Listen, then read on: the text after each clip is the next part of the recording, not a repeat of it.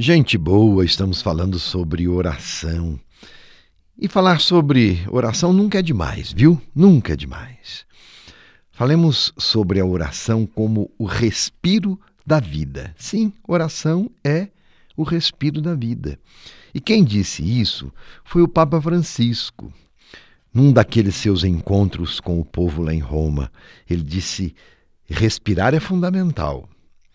É um ato tão comum da vida que nós nem conseguimos contar quantas vezes respiramos por dia. Mas se falta-nos o ar, falta-nos tudo. Assim é também a oração para a nossa vida de fé. E nesse sentido daquilo que o Papa disse, eu me recordo de um senhor que venceu a Covid-19 e falando sobre a experiência que ele viveu, ele disse assim: Eu nunca percebia a respiração, nunca valorizava o ar que eu respirava. E o ar é de graça, dizia o homem, é dom de Deus.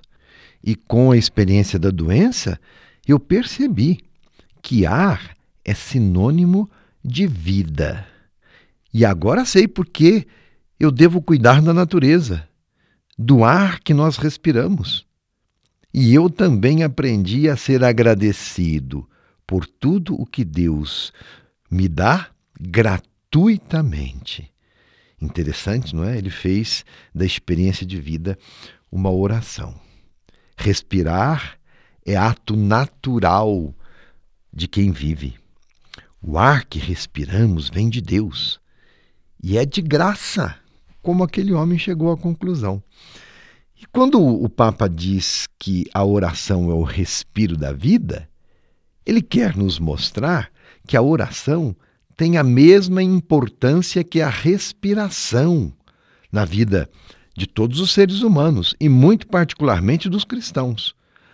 Quando rezamos, nos sentimos vivos.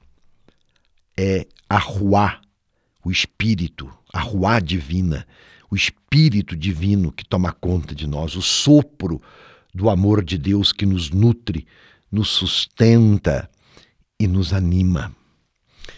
E esta reflexão, sugerida pelo Papa, reforça o que estamos refletindo durante estes dias sobre o tema da oração. Como temos visto, a oração é um diálogo com Deus. E devemos ser persistentes e insistentes na oração.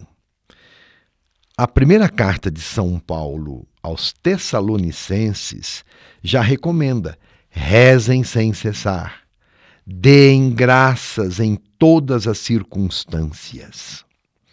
A oração que brota de um coração sincero é aquela oração de quem se reconhece limitado, sabe dos seus limites e necessita da graça, da força de Deus. Necessita também do seu perdão.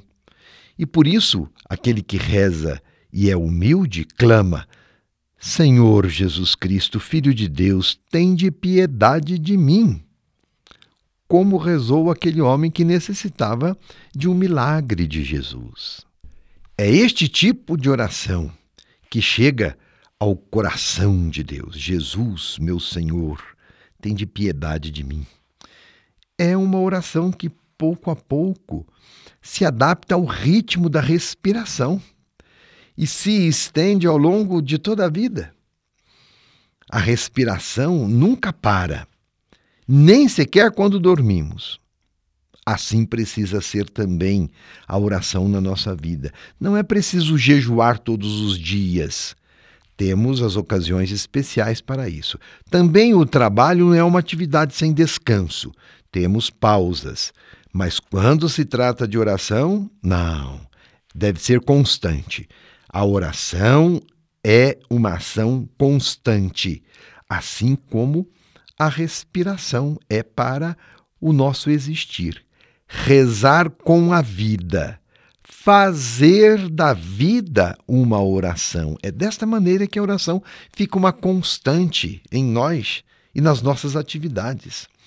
São João Crisóstomo, um grande pastor, e ele era um homem muito atento à vida concreta, à vida do dia a dia, ele pregava assim: é possível, mesmo no mercado, ou mesmo durante um passeio, fazer oração.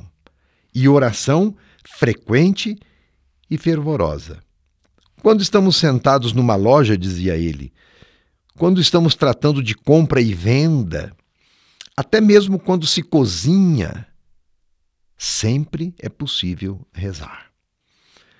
O Papa Francisco compara a oração como uma espécie de pauta musical. Sabe, a pauta musical que é a orientação para o musicista tocar o seu instrumento? É um roteiro. Então ele compara a oração a uma espécie de pauta musical, onde colocamos a melodia de nossa vida. Não está em contraste com o trabalho diário, a oração, de jeito nenhum, ao contrário. O trabalho diário nos faz rezar fervorosamente com a nossa vida. A oração não contradiz as muitas pequenas obrigações e compromissos de cada dia, mas é o lugar, a oração é o lugar onde cada ação encontra o seu sentido, o seu porquê e a sua paz. Nossa vida hoje pede pela superação do mal da Covid-19, não é? Rezemos então, colocando em nosso coração a intenção pelos necessitados de saúde e de paz. Rezemos pelos falecidos e pelo conforto na fé dos seus familiares.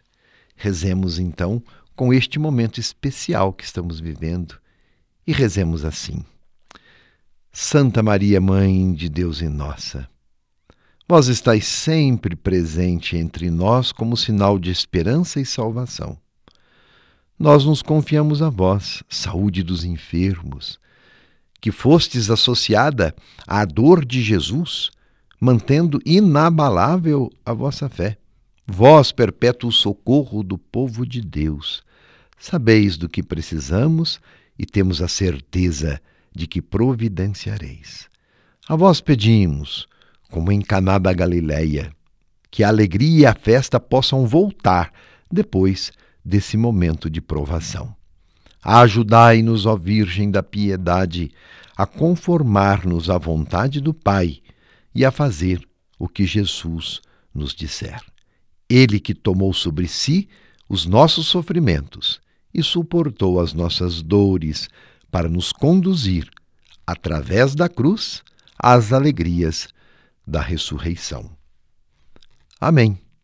Meu abraço e minha bênção.